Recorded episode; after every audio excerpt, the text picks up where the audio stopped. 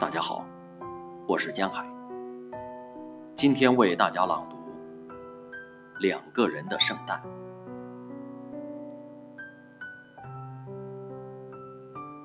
我希望在一个下雪的圣诞节和你相遇。我俩站在购物广场的橱窗外，圣诞树闪烁着温暖的光芒。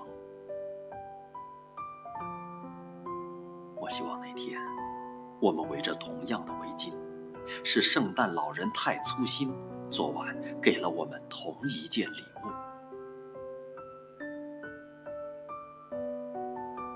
我希望你抬起头时，八角形的雪花会落进你的眼睛，如同被圣诞节悄然融化的祝福。